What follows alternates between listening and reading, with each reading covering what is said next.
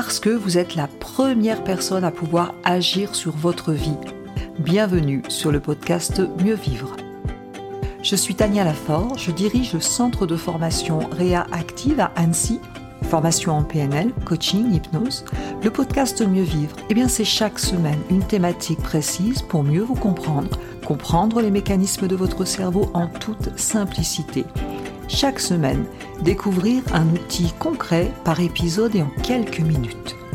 Pour vous aider à rebondir face aux difficultés de la vie, à réussir vos projets et ou tout simplement à être au top de vous-même.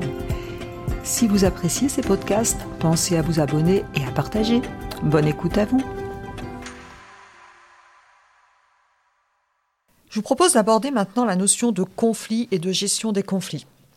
Alors, bah, sujet d'actualité, puisque que ce soit en France ou ailleurs, eh bien, que ce soit dans notre vie privée, dans notre vie professionnelle, au niveau euh, de l'environnement, eh on constate aujourd'hui euh, des grèves à tout va, euh, des remarques à tout va, difficile de satisfaire tout le monde de toute façon, et on est parfois dans des conflits ou des désaccords. la première étape, ce sera de définir qu'est-ce qu'un désaccord et qu'est-ce qu'un conflit. Alors, euh, globalement, on pourrait dire que dans un conflit, il y a quatre étapes euh, clés. Ça commence souvent sur une divergence ou un désaccord. Euh, que ce soit, ça peut être un désaccord entre voisins, ça peut être un désaccord dans la famille, ça peut être un désaccord professionnel. On n'est pas sur la même longueur d'onde, on n'a pas le même avis, ou alors on n'a pas les mêmes besoins, tout simplement. Et là, il va y avoir un désaccord. Si n'a pas les moyen de communiquer et de se comprendre et de s'entendre, on va passer à la phase suivante qui va être une phase de tension. Et là, ça va monter dans les tours, que ce soit par du verbal, par du non-verbal. La personne ne se sent pas écoutée, ne se sent pas reconnue dans ses besoins, n'a pas l'impression qu'il y a une solution pour elle. Et donc là, on va monter dans la phase de tension. Et là, la communication est encore plus difficile. Puis, si on n'arrive pas à gérer ça, eh bien, on va passer à la troisième phase qui est la phase de blocage, où là, la personne ressent une injustice, une incapacité à trouver des solutions, c'est pas juste, ça monte encore, puis pour arriver à la phase numéro 4, le conflit ouvert. Et c'est là qu'on a des grèves, euh, qu'on a tout ce genre de choses. Alors je parle des grèves, mais c'est pareil, les conflits dans la vie de famille, euh, que ce soit en couple, que ce soit euh, ailleurs, on ne fait pas grève. Quoique si, parfois on peut faire grève aussi, peut-être. Et donc, euh, on arrive exactement dans le même système finalement. Pour éviter tout ça, à chaque étape, il sera intéressant de mettre des choses en place. Et bien entendu, pour le mieux, c'est d'éviter les conflits, c'est de les prévenir plutôt que les guérir, et donc avoir une bonne communication, c'est déjà hyper important avec euh, une bonne communication, une écoute active, la reconnaissance de chacun. Je vous invite à voir les podcasts sur les marques d'attention, je vous invite à voir les podcasts sur l'écoute active. Euh, bien sûr, qui font partie de la façon de communiquer efficacement pour avoir des relations constructives. Je pense que la première euh, notion qui est importante, c'est de savoir que derrière tout comportement, il y a une intention positive. C'est ce que l'on apprend en PNL, en thérapie comportementale et cognitive. On part du principe que derrière tout comportement, il y a une intention positive pour soi. Pas pour l'autre, mais pour soi. C'est-à-dire que quand vous avez quelqu'un qui est sous tension ou quelqu'un qui va être pas d'accord, etc., ce sera intéressant de vous poser la première question, c'est qu'est-ce que veut la personne Qu'est-ce qui est important pour elle quand elle me dit non, quand elle n'est pas d'accord? Qu'est-ce qu'elle veut me faire comprendre? Qu'est-ce qui est important pour elle? C'est un petit peu se mettre un peu dans les baskets de l'autre en essayant de voir aussi le monde de son modèle du monde. C'est ce qu'on appelle en PNL les positions de perception. Essayer de comprendre la vision de l'autre pour savoir qu'est-ce qui ne lui convient pas. D'ailleurs, sachez que 100% des gens veulent être compris ils ne veulent pas forcément que vous soyez d'accord. Déjà, le fait, dans le cadre d'une divergence ou d'un désaccord, de prendre l'autre en considération, essayer de comprendre son modèle du monde et de l'écouter, d'écouter son besoin, de comprendre son besoin et de l'exprimer, même si vous n'êtes pas d'accord, ça peut déjà éviter que ça monte en tension.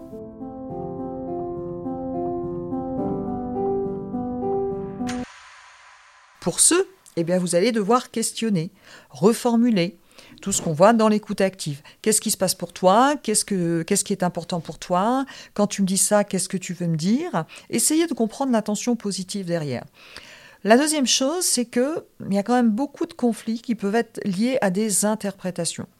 C'est toujours important, lors d'un désaccord, de revenir sur les faits concrets.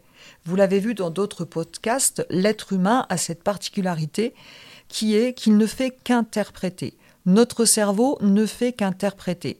Et souvent, eh bien, on peut avoir des conflits sur l'interprétation d'une situation plutôt que sur des faits concrets. Imaginez Paul et Nadine, deux collaborateurs. Paul a besoin de prendre du temps avec Nadine pour euh, voir des problèmes de facture et Nadine euh, estime qu'elle a beaucoup de travail, donc n'a pas envie de prendre du temps. Si ces deux personnes ne s'expriment pas, imaginez que Paul se dise elle ne me considère pas, elle ne veut pas m'aider dans mon travail, et Nadine pourrait se dire elle, il ne me considère pas, j'ai du travail, il a l'impression que je ne fais rien, je ne suis pas à sa disposition. Et là commence un désaccord si ce n'est pas traité dès la base. Donc c'est toujours important de revenir sur les faits d'éviter les interprétations et de partir sur des faits concrets. Et là, c'est vrai que la PNL nous offre beaucoup d'outils, notamment avec la, notion du métamodèle. Le questionnement stratégique va pouvoir aider à limiter les conflits. Donc, questionner, reformuler, essayer de comprendre le modèle du monde de l'autre. Essayer de comprendre le besoin qu'il y a derrière et reconnaître le besoin. Vous pouvez tout à fait reconnaître le besoin de l'autre sans forcément être d'accord. Et en général, quand il y a des tensions, l'étape d'après, comme je vous le disais, c'est toujours la faute de l'autre. Eh bien, euh, posez-vous la question, en quoi c'est la faute de l'autre En quoi Qu'est-ce que je peux faire pour désamorcer ce conflit? Quand une personne sent une injustice, en général, c'est qu'elle a un système de valeurs et que derrière notre système de valeurs, nous mettons des règles. Parfois, les règles sont un peu trop strictes. Imaginez, pour me sentir reconnu, j'ai besoin qu'on me dise trois fois par jour que je fais du bon travail.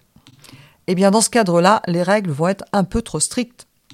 Je vous invite à essayer de comprendre quelles sont les valeurs chez vous qui, dans votre état d'esprit, de votre vision du monde, ne sont pas respectées, et quelles sont les valeurs chez l'autre qui, dans son état d'esprit et dans son modèle du monde, ne sont pas respectées?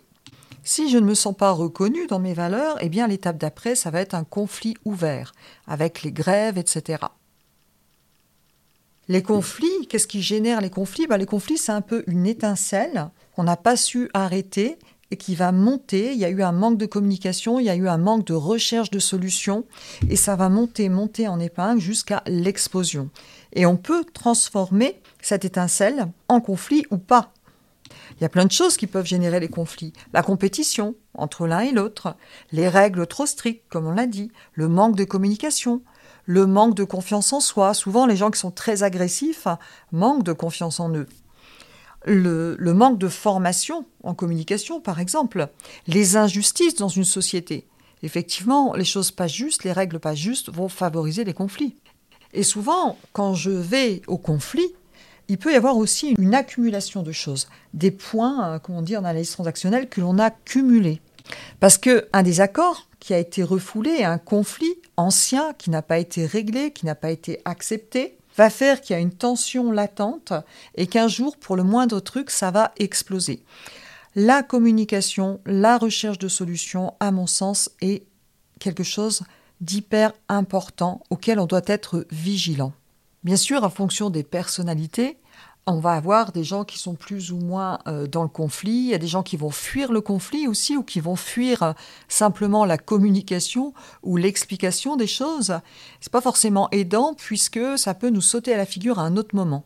Donc vraiment la règle pour moi c'est déjà d'apprendre à communiquer et aussi d'avoir des outils de résolution de problèmes. Je vous proposerai dans un autre podcast des outils de résolution de problèmes.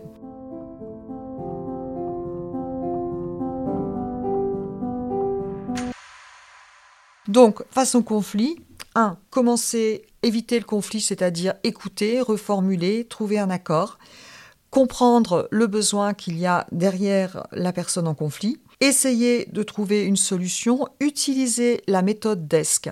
Alors en communication, on peut utiliser la méthode DESC ou la CNV, la communication non violente. Si j'ai un désaccord avec quelqu'un, eh bien le DESC va pouvoir s'expliquer avec ses lettres. Le D, c'est le D de décrire. Je décris la situation en me focalisant sur les faits observables, indéniables.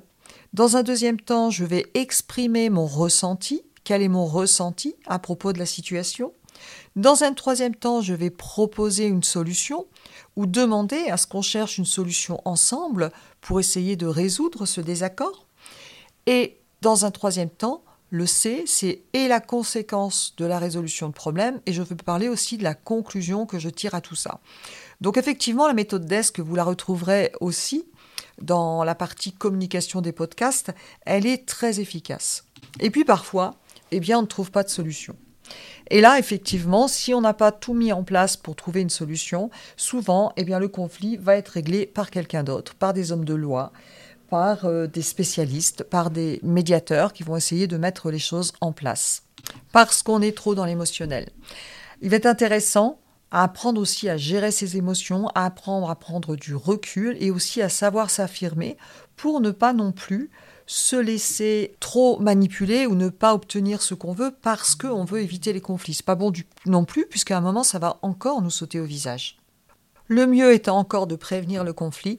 Donc, ce que je vous recommande, c'est d'écouter, de reformuler, d'essayer de comprendre l'intention de l'autre, de quoi l'autre personne a besoin, de quoi vous avez besoin. Apprenez à vous exprimer, apprenez à reconnaître et mettez en place des outils de recherche de solutions. Merci d'avoir écouté cet épisode. Vous retrouverez tous les liens dans le descriptif du podcast. Vous pouvez nous retrouver sur notre chaîne YouTube. Vous pouvez télécharger des ressources gratuites, e-books. Vous pouvez aller sur notre site internet. Et avant de partir, surtout, abonnez-vous au podcast si vous voulez recevoir les prochains épisodes et laissez des petites étoiles pour que ces astuces puissent servir à d'autres personnes. Je vous remercie et je vous dis à très vite.